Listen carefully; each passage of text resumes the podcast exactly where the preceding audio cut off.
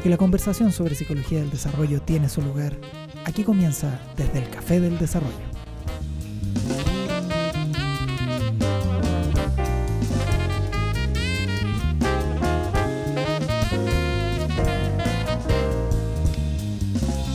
Ahora sí que sí, muy buenas tardes. Ya aquí con el cafecito preparado, listos para el Café del Desarrollo, nuestra cuarto episodio.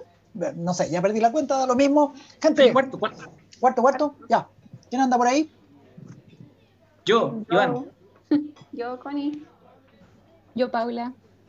Yo Bebo. Yo Toña. Y yo, Gonzalo. Y yo, Cristian.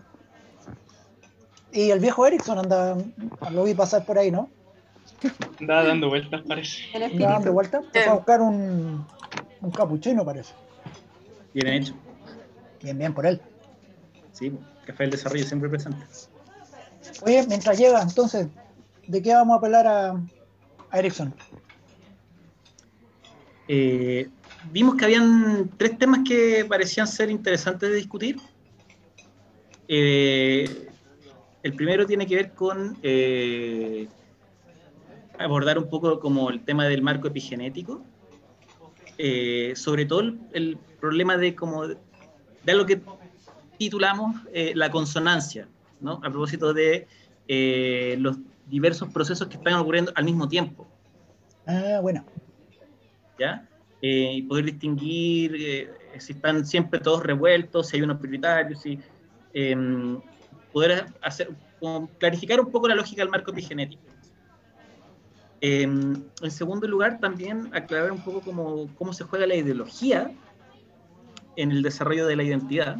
¿Ya? Y finalmente, eh, un tema eh, que también es muy, que se liga con el primero, que es el tema de, em, de, de que notamos que a veces los estudiantes, las estudiantes lo que hacen al pensar desde Erickson, eh, cuando ven, por ejemplo, casos de, de adolescentes que se aíslan, a la hora de resolver y pensar los problemas, Lo hacen pensando en qué, qué va a pasar cuando ellos pasen por el estadio de, de la, de la adultez joven, en vez de preguntarse cómo en relación al estadio en que están. Entonces, en ese sentido, cómo, por ejemplo, se juega la relación con los otros, pero no cuando estamos en la tensión de intimidad versus aislamiento, sino en la tensión de identidad versus confusión de identidad. Ah, bueno. Esos son los tres temas. ¿Por dónde partimos? No decidimos por cuál partir. Quizás el marco general, Sí. para que se entienda. Está bueno. Ya, dado que la, la Anto, la Anto, tírate un paso, porque tú pusiste ese tema. Como, Chan, ¿por la boca muere el pez en el café del desarrollo. No, no, no, pero la- lo había pensado un poco porque a pesar de, de lo que yo he visto de mi experiencia en el curso y también ya siendo ayudante de, de desarrollo 1 y 2, como a pesar de haber visto Ericsson en desarrollo 1, como que todavía eh, existe una dificultad en el fondo como de conceptualizar con palabras eh, este como marco epigen- epigenético que postula Erickson. Porque quizás lo entendemos, pero aún así es difícil al momento yo he visto como de explicarlo en controles o pruebas, como explicarlo como completamente bien o no sé, esperable. Em, ¿Y cuál dirías tú, An- Antonia, que, que es como el, el problema fundamental? O, o los problemas, para no hablar de uno. pero- em, siento que es algo como más tan gráfico, como yo apenas pienso en eso me imagino como en, el, en esta página del libro que es el gráfico, como con las crisis psicosociales. Es algo como Ya. tan gráfico que, claro, es difícil como ponerlo en palabras, esa sucesión y que hay momentos donde uno es más importante que el otro y bla, bla, bla. Entonces, em, eso, yo creo que, que es difícil traspasar esa como idea tan gráfica a palabras. Eh, digo como cortamente, porque claro, uno lo puede explicar, pero se puede demorar como mucho rato. Como muchas páginas, como el viejo Erickson. Nosotros leemos un capítulo, pero ese libro es es Claro. largo. ¿Y alguna pista que nos haya servido? Así como en primera persona. Porque conocemos la, la clásica, ya clásico eh, metáfora de Iván del- de los actores, pero quizás tenemos otras mejores, de hecho. Después le vamos a contar, creo, la, la de, los, la de los actores y todo. Iván pone cara de, de, que, de que me están hablando. ¿Tú, lo No, inventaste? sí fui yo. Sí, sí sabe. Sí, Qué Yo, claro. elocuente. Muy bien.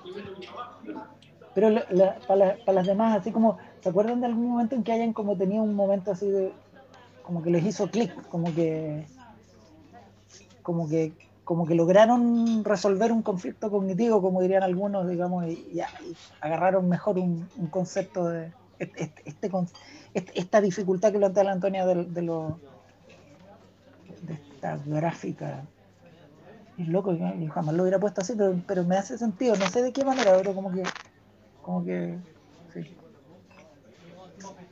¿Cuándo entendieron a Erickson así, o el concepto de epigénesis en Erickson? ¿Se acuerdan? Ok, el café del desarrollo. ese- em, No, es que como que yo lo entendí mejor Están todas con la, muteadas.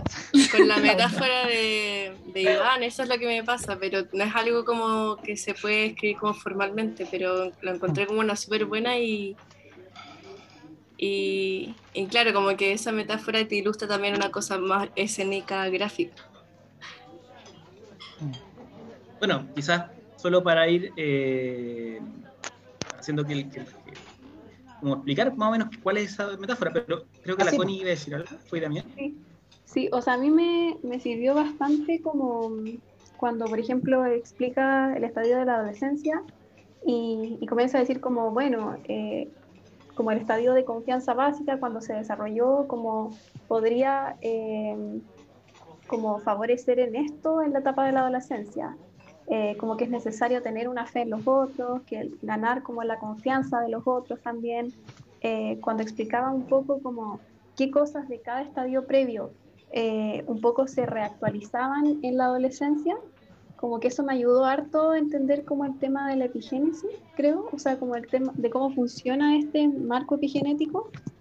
Y, y lo otro también es como que pensaba en, en- se me viene a la mente como este ejemplo de los bebés, o sea, de los niños muy pequeños cuando aprenden idiomas, que tienen como un estadio, por ejemplo, en- o sea, como un periodo en donde es muy fácil como aprender idiomas, eh, donde como que logran captar como ciertas diferencias eh, sutiles en la, en la pronunciación eh, y es mucho más fácil como adquirir eh, estos idiomas.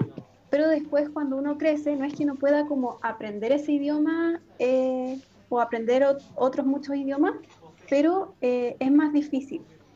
Eh, o hay ciertas pronunciaciones a las que quizás ya no podemos llegar, que son muy sutiles, porque nuestro como ap- aparataje como eh, del idioma lingüístico como que ya se desarrolló como eh, más afín hacia un cierto idioma madre, entonces como que hay ciertos periodos que son críticos, eh, que son como especialmente importantes para desarrollar ciertas capacidades. eh, que no quiere decir que después no podamos desarrollar, pero que, que se desarrollen quizás con mayor como dificultad. eh, eso, como que en esos ejemplos me, me acordaba, me acordaba incluso de un experimento que vimos en, en Fundamentos, creo, eh, que era como de un gatito, al que le vendaban como el ojo eh, en un periodo crítico y como que las conexiones neuronales se podaban eh, y el gatito quedaba ciego, pero si se la venda, o sea, como si, se la vendaban como en otra etapa, eh, como que no se perdían como, como estas conexiones. Creo que era algo así, no me acuerdo como exactamente, pero como esta visión de periodo crítico eh, también me ayudó harto como a entender a Erickson, creo. a través de cosas más biológicas quizás, pero quizás muy enredada. Es que ese es el tema, yo creo que ahí hay un, o sea, yo creo que esa puede ser una entrada, pero, pero una entrada que tenemos que superar en algún momento, ¿sí? Mm, Porque de lo contrario empezamos a leer a Erickson como si estuviera hablando de, de fisiología. Y, claro. y ahí, y, y- y claro, si, si leemos los conceptos de Erickson como fisiología, como, entonces eh, yo no soy fisiólogo, entonces no, no sabría decir si, si, si se sostendrían en ese, en ese ámbito. Me sospecho que no, me, cho- me sospecho que también habría, habría problemas porque en el fondo es una cierta fisiología que es un poco, pienso un poco lo que, por analogía, lo que eh, Gonzalo, mm, aquí Carrasco, aquí presente, colega y amigo, eh, que recordaba la semana pasada, ¿se acuerdan cuando hablábamos de Muri Chen? Y entonces que en Muri Chen nos decían, oye, esta mirada del determinismo genético no solo no funciona en psicología, tampoco funciona en biología. Ah, En biología, en serio. No, probablemente para la biología, ahí nomás que nos enseñaron en el liceo, claro, ahí como que pasa. eh, Pero para biología en serio no funciona. Entonces, digo, en fisiología en serio, por decirlo de alguna manera, no sé si funcione. eh, pero en psicología, claramente no. Y en Erickson tampoco. Entonces, ese, yo diría como el- el punto. Eh, Ahora, yo, yo creo que para ir retomando un poco, lo que uno podría hacer es traducir eso. que en el fondo estos procesos como eh, que, le, hicieron a, este gatito son procesos culturalmente mediados.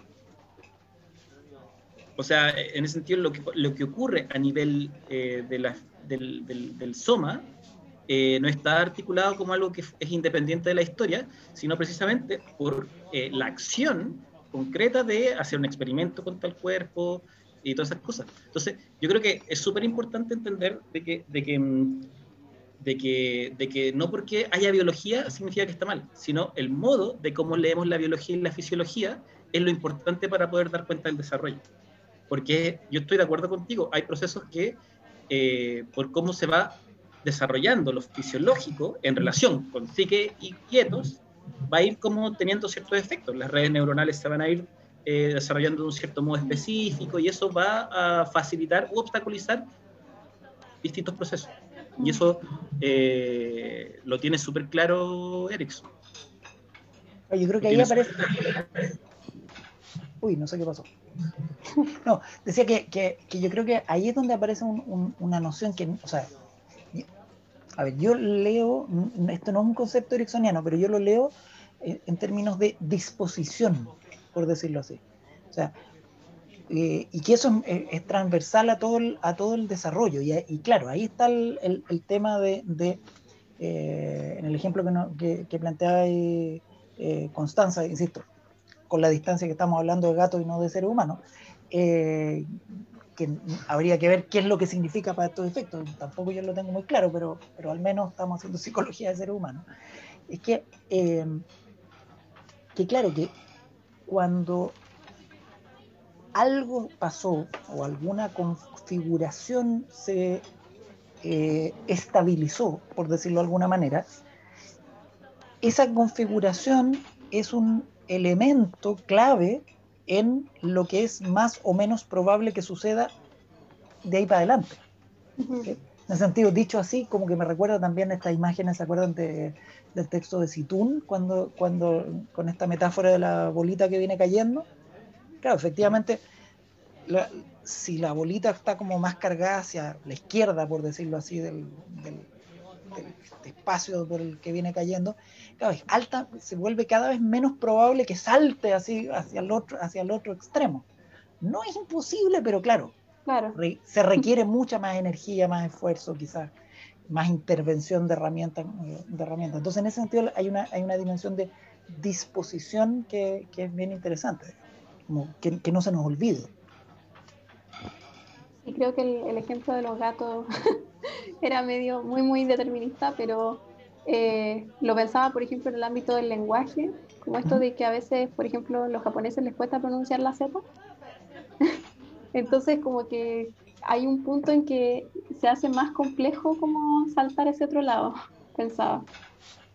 Yo creo que ahí hay, hay que, hay que, escucha, esto no es Erickson, pero yo siempre me acuerdo de Vygotsky y lo y dice a propósito de perros, así que no es al menos como el ejemplo original. Pero Vygotsky, eh, capítulo perros- 4 del de perros y gatos. Deberíamos ser psicólogos del perro. diga. eh, dice que no porque, porque ahí habla de los experimentos de Yerkes, si mal no recuerdo, y, em, y ahí señala de que él intentó cuatro formas de hacer que los perros hablaran. Y él critica la conclusión de que entonces se llega a sentenciar que los perros no pueden hablar porque estos cuatro eh, experimentos no funcionan. Podrá ser difícil, estamos de acuerdo en eso. Pero eso quiere decir que, que en sí mismo sabemos que los perros no pueden llegar a hablar. Y en ese mismo sentido, uno podría decir, ¿será porque uno no nació en cierto país que no va a poder llegar nunca a pronunciar adecuadamente una, un sonido? Y eso yo creo que Erickson apela en esa línea, de que en el fondo em, podrá ser difícil porque hay una historia eh, de desarrollo del cuerpo, eh, de la psique que va disponiendo, que quizás ciertos sonidos nos vayan haciendo más familiares, otros más extraños, pero eso no quiere decir que no haya forma cultural, por ejemplo, de promover que esos, esos sonidos pueda ser aprendido por alguien que no lo haya dominado en la primera infancia. Por ejemplo. Eh, el punto es determinar la, dificultad de, o sea, que puede ser difícil de otra cosa, pero de que es imposible, es, no se puede decir que sea imposible. Eh, es poco riguroso científicamente hablando. Claro. Yo diría que además eh, hay un... Eh, eh, creo que además, ¿en qué sentido estos ejemplos o estas, estas entradas son eso? Entradas al pensamiento ericksoniano. Porque Erickson no nos está hablando ni de la visión, ni de idioma, ni de andar en bicicleta, nos está hablando de ocho fuerzas básicas. Y eso es algo que María Rosa decía, ¿se acuerdan el, lunes pasado? En, estábamos en, otro lado, estábamos en la reunión de equipo ahí, pero, pero, pero ella enfatizaba eso, ¿se acuerdan de esta idea de que, de que lo que está siempre presente en todos los momentos del, del, ciclo vital, lo que, a ver, lo voy a decir de otra manera más, más ordenada, lo que Erickson plantea que está siempre presente no son las crisis, sino las fuerzas eh, básicas. ¿sí? Y eso es importante, porque uno dice, ya, pero Cristian, te pusiste, de nuevo te pusiste así como, ay, con lo fino y la cuestión de los conceptos. Eh, sí, ustedes saben que me pongo tonto al, respecto también, pero creo que en este caso creo que es útil. Eh, porque si no, claro, es bien difícil decir que eh, porque si no hay una contradicción en la teoría de Erickson. Si estamos diciendo que, las crisis suceden en un, o sea, en un periodo de la vida, eh, entonces no podemos decir que al mismo tiempo no podemos afirmar que las crisis están presentes todo el tiempo. Entonces, para hacer calzar los dos elementos, a propósito de la gráfica que decía, esta, como, que decía la Antonia, eh, claro, necesitamos otro concepto. Y creo que ahí nos ayuda a decir que lo que está presente no son las crisis, las crisis efectivamente están, eh, se, tienen una cierta temporalidad, al menos una cierta secuencia, pero sí están presentes las, eh, los ocho dije, fuerzas básicas, las ocho fuerzas básicas. ¿Estaríamos de acuerdo en, o sea, a todos nos hace sentido ponerlo así o no? A mí sí, mucho. Yo creo que eso explica Erickson. Ahora, y, ahí aparece y ahí aparece tu metáfora, muy pues, Es el momento, cuéntale a los auditores. Sí, lo que pasa es que em, esta metáfora puede ser, puede ser útil para, para poder aprender eh, esto, porque em, en ese sentido las ocho fuerzas básicas eh, tienen sus raíces desde el primer momento del desarrollo. Em, pero eh, cada una de ellas se ve enfrentada a una crisis de manera específica en cada estadio. Entonces, en ese sentido, uno puede pensar el desarrollo como una, una obra de teatro de ocho actos, donde en cada acto una de las fuerzas es protagonista y la otra es secundaria. Entonces, cuando pasamos al segundo acto, la fuerza que había sido secundaria en el principio pasa a ser la que es protagonista en ese, mientras la que fue protagonista en la primera pasa a ser secundaria, pero participa activamente de la obra. En ese sentido, hasta el final. ¿no? Entonces, ahí uno puede ver que en estricto rigor siempre están permanentemente todas las fuerzas básicas del desarrollo, pero, em, pero eh, teniendo distinta prioridad en términos de cuál es la crisis psicosocial de cada estadio. ¿Ya?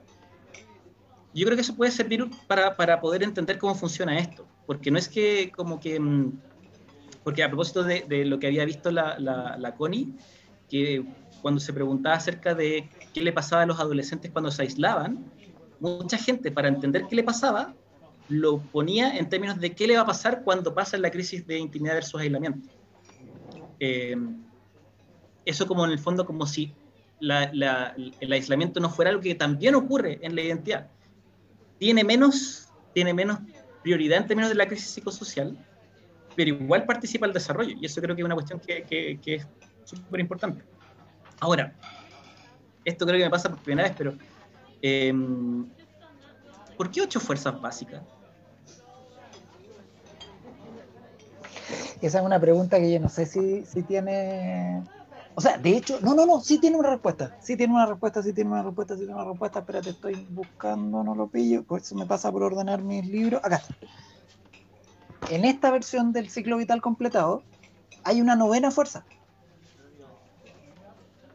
La explicación, la explicación de Erickson es histórica, en, sentido estricto. Es decir, ¿por qué ocho fuerzas? Porque son las que ha habido. Son las que hemos sido capaces de reconocer eh, y tenemos elementos para decir, mira, estas son las que han estado siendo. Entonces, por lo mismo, en esta, en esta versión que, que es póstuma, eh, la, escribe la, esposa de Erickson, que a propósito de machismos que nos habitan, digamos, fue siempre colega, coleguísima, hicieron mucho de su trabajo y hablamos de la obra de Eric Erickson y la verdad es que parece que habría que ser más, si fuéramos más justos, habría que decir la obra de los Erickson. Eh, bueno, no sé, hay tarea para los eh, historiadores. ¿Y no se cambió el apellido a Eric White? Perdón. Eso hubiera, sido, extraño. No, porque eso sí que hablaría como de narcisismo de Erickson. No, parece que no. No, aquí dice Joan M. Erickson. Y ella eh, es la que edita esta versión eh, con nueve estadios y que, em, que, ¿cómo se llama? Que trabaja sobre una idea que sí está en la versión que publicó en vida Erickson, que dice, mira, las, estas crisis son las que hemos eh, podido estudiar, digamos, no solo en nuestra cultura, sino en distintas culturas, que eso es un elemento importante.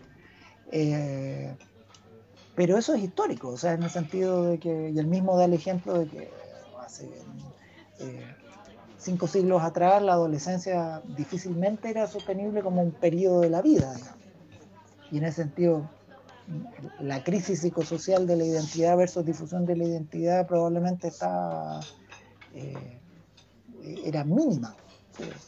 En el sentido que uno no había mucho que preguntarse, no había, no, había tal crisis, digamos.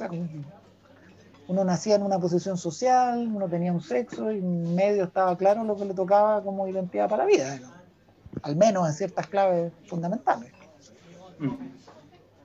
Entonces, en ese sentido yo creo que la, respuesta es, ¿por qué ocho? Porque tenemos elementos transculturales para pensar de que eh, de que son relevantes.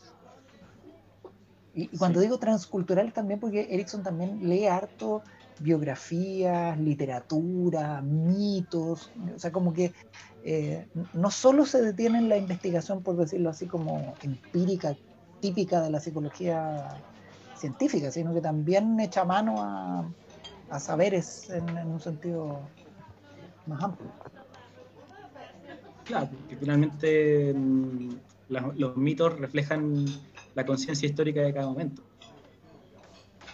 Me hace mucho sentido siguiendo la lógica que Erickson piensa.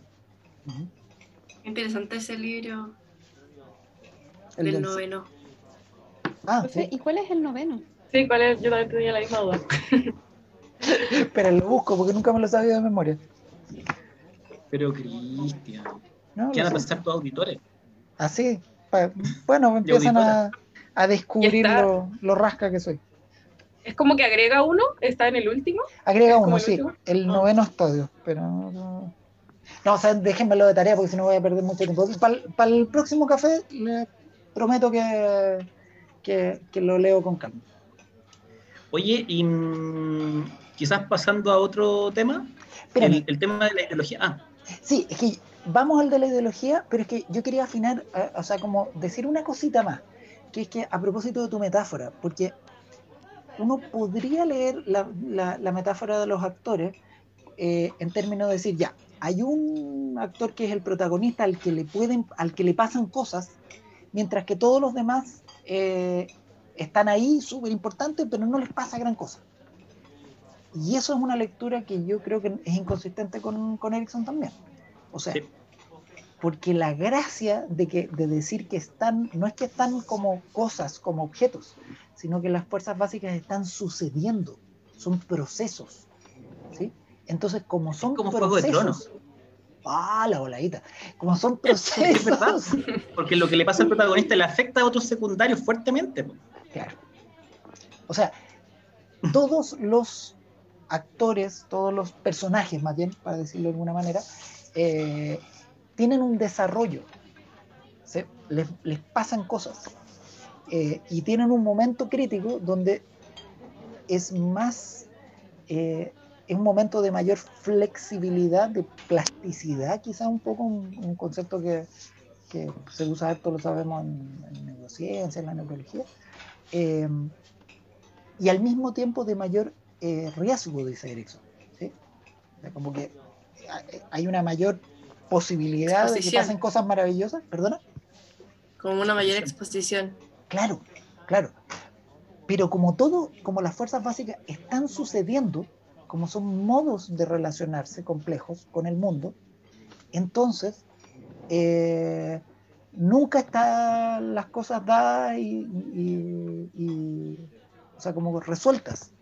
O sea, que, que se haya instalado un- la esperanza como fuerza básica en el sentido de que prima la confianza básica versus la desconfianza básica, no quiere decir que no me pueda pasar algo en la vida que eh, eh, en otro momento que termine eh, haciendo que se invierta la relación y, y se instale más bien la patología básica, Y eso igual obviamente en la vida.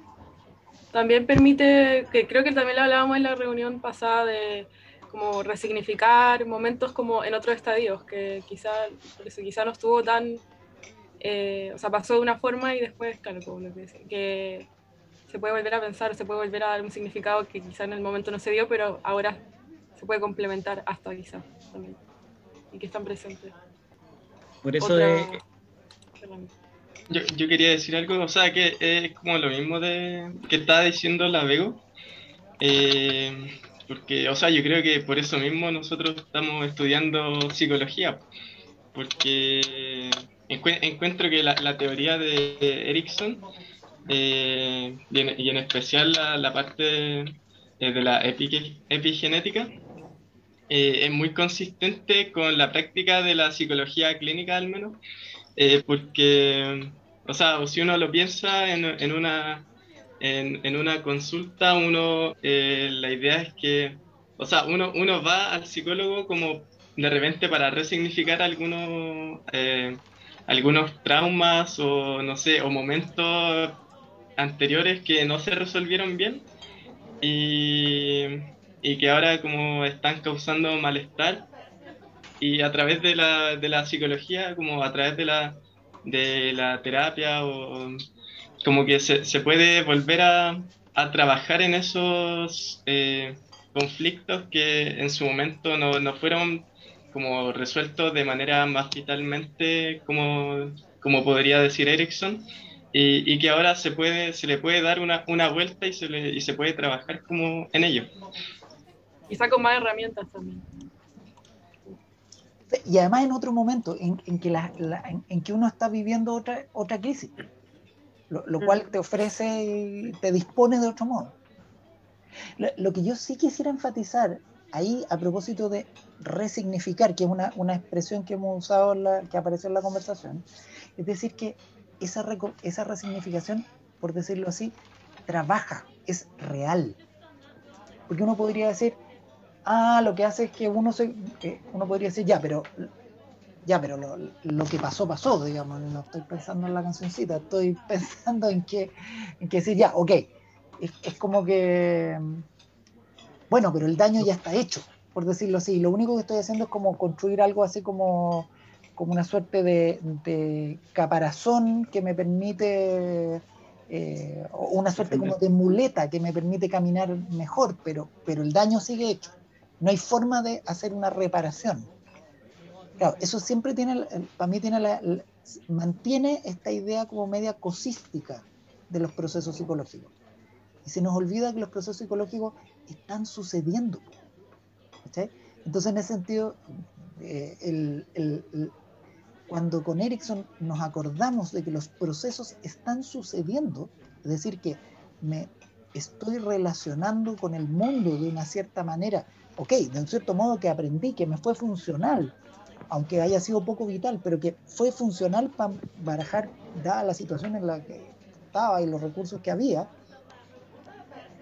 Entonces, este ejercicio de mirar atrás, por ejemplo, en la psicoterapia, o hay otras formas, digamos, uno puede también encontrarse con alguien, eh, no sé, una pareja, un amigo, entrar a una organización, no sé, un espacio religioso, por ejemplo, no sé, en el cual tus relaciones cotidianas se vuelven diferentes y al ser diferentes, sin siquiera tematizarlo demasiado quizás, eh, empiezo a moverme de otro modo, por ejemplo, en sentido de, eh, en términos de confianza básica versus desconfianza básica. Mm. Entonces, eso es lo que quiero enfatizar, de que no simplemente es como, como que, ah, lo malo, ya, lo malo o lo bueno ya está hecho y no hay nada que hacer. No, porque lo que pasa es que eso está sucediendo y nunca deja de suceder. En ese sentido, las fuerzas básicas o, o las patologías básicas, en tanto un modo de moverse, modo de estar en el mundo, están sucediendo. Al menos mientras estemos vivos. Cuando nos muramos ya será otra, historia. Lo que pasó sigue pasando. En vez de lo que pasó, pasó. Habría que construir una canción con, con ese verso.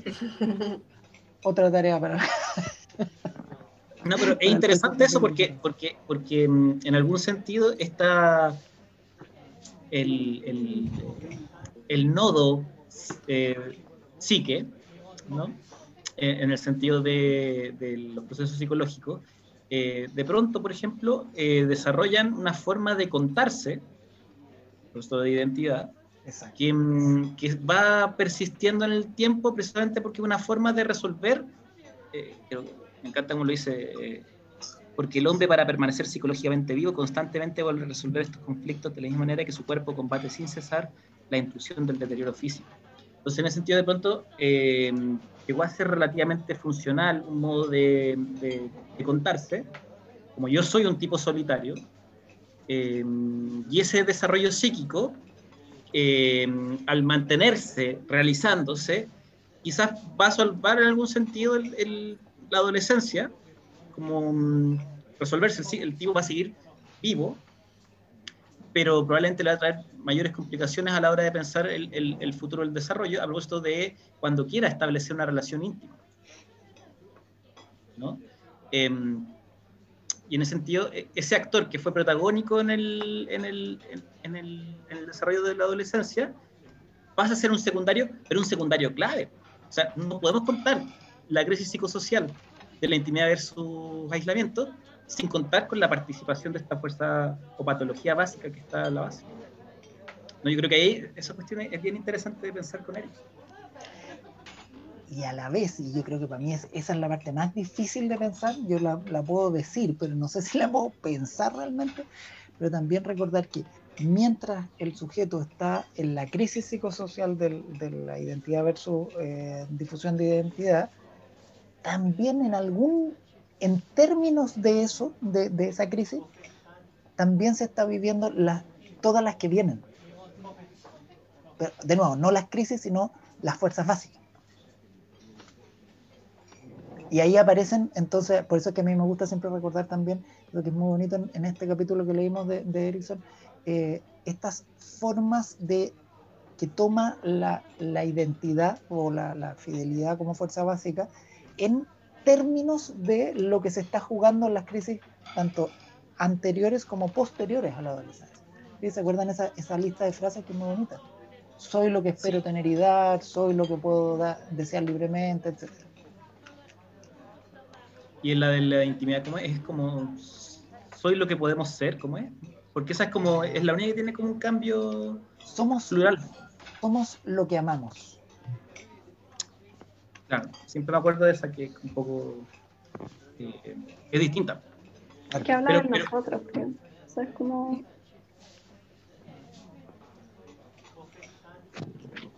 Oye, Pero antes sí. que- No, perdón, dale, dale. Solo, solo quería decir que no porque, no porque, mm, no porque recién aparezca explícitamente ahí como, como frase, el nosotros siempre está. Porque también es eh, las fuerzas básicas de la relación con, con el otro están desde el principio del desarrollo. Eh, solo que eh, aparece como protagónico en términos de la crisis psicosocial que la sitúa en el quinto estadio, pero no es que deje de, existir. Perdón. ¿Y la, y la ideología? Que delante iba a meter ese tema, Iván, y después como que saque la cosa para otro lado. Ahí creo que la Connie cachaba cuál, era el, tema con la pregunta. Ella puso el tema. que había, había harto una confusión con que la ideología eh, era un poco lo mismo que las doctrinas eh, totalitarias.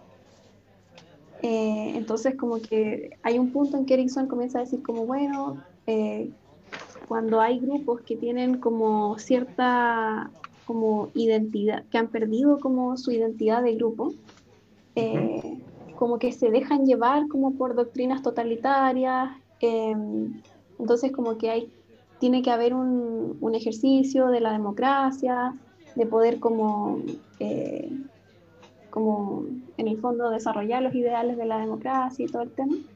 Eh, y después como que salta a decir que la ideología es la guardiana de la identidad.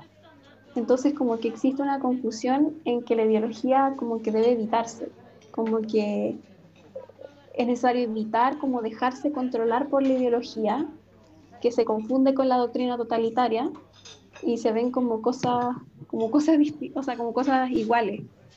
Y, no es como lo que planteaba el autor. Eso. ¿Cómo podríamos decir lo que sí plantea Erickson al respecto? De manera más sintética, más clarita. Yo creo que las, las tendencias, o sea, las doctrinas totalitarias tienen como esto de que em, no pas, quizás siento que no pasan tanto como por eh, como por una reflexión interna. Eh, en cambio, la ideología es como algo que, que yo creo que también se hace, se hace propio.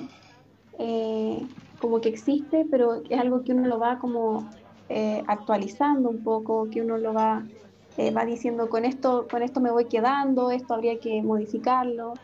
Eh, eso. La, la doctrina totalitaria es como bien fija, bien rígida, eh, no, no da mucho espacio a la reflexión, a, a la opinión. ¿Y la, Eh, la- y la doctrina totalitaria no es ideología?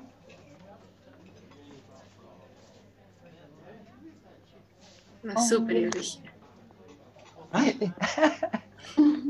No, no, mi, pregunta tiene, pues, se escucha maligna, pero yo creo que Es maligna, a mí me gustan en todo caso las distinciones que hacís, Connie, porque creo que, que son relevantes, pero yo creo que el punto no está en distinguir como ideología de doctrina totalitaria, sino en ideologías autoritarias versus otro tipo de ideología. Eso, sí. O sea, quería, o sea, cuando se dio la pregunta pensé como, claro, las, o sea, las doctrinas totalitarias son ideologías, pero no todas las ideologías son doctrinas totalitarias. Exacto. Eso.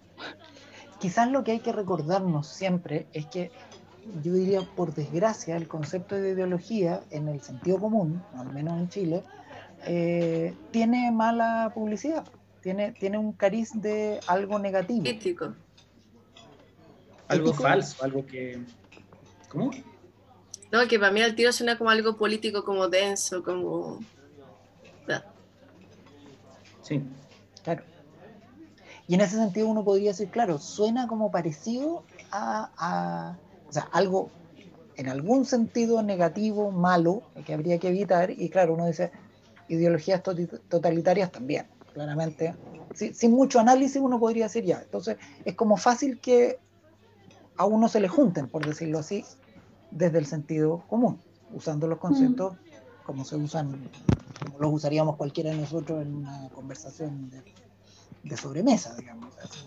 Ok, pero en Ericsson eso no puede jugar, eh, no puede hacer una zancadilla, porque Ericsson no lo está diciendo de esa manera. Sí, yo, yo al final creo que, que en ese sentido la, la, teoría de Ericsson es sumamente ideológica, eh, pero en el sentido de presente de cómo concibe al ser humano. Eh, porque cuando se habla de que una identidad, o sea, una personalidad vital, es aquella que es capaz de reconocerse de manera correcta a sí misma, es precisamente porque Erickson cree ideológicamente que un sujeto es más que lo que es aquí y ahora, sino también lo que puede llegar a ser. Eh, y en ese sentido no lo ve de una forma única, como eh, total.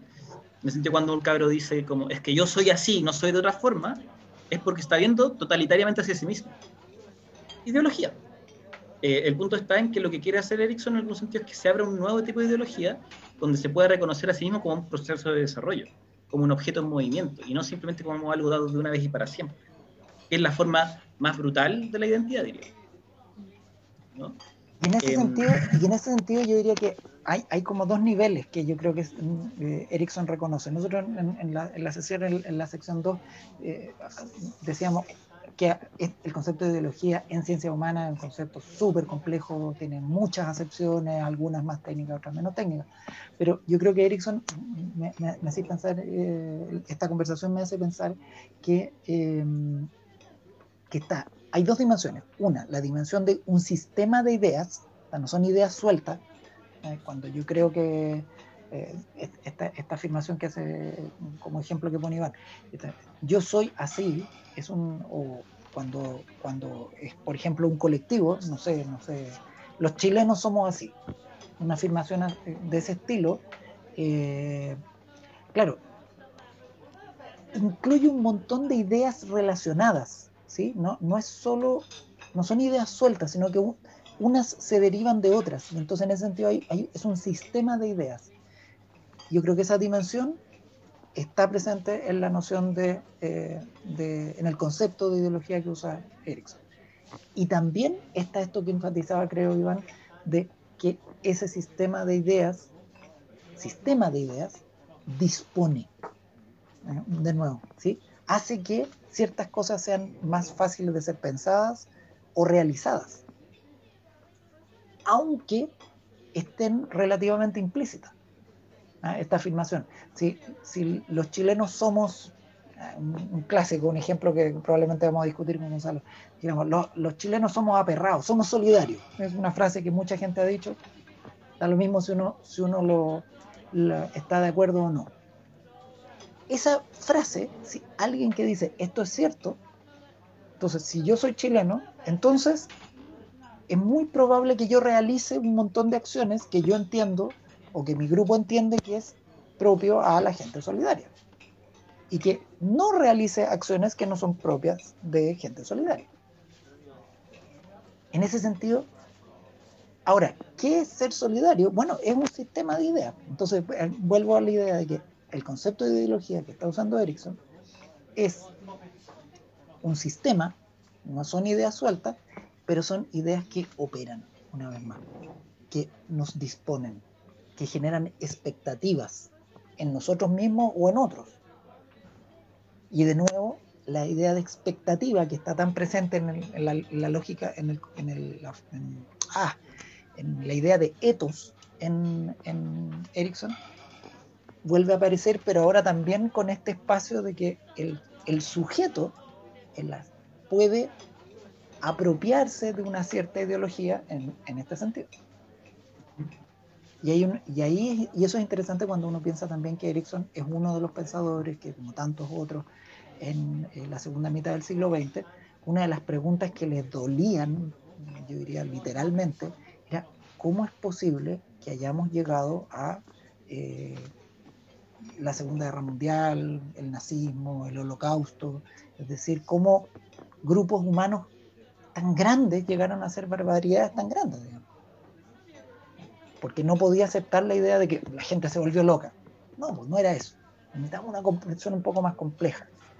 Y a partir de eso, Erickson va a mirar también con sentido crítico la sociedad norteamericana donde él se desarrolló profesionalmente, bueno, vivió toda su adultez.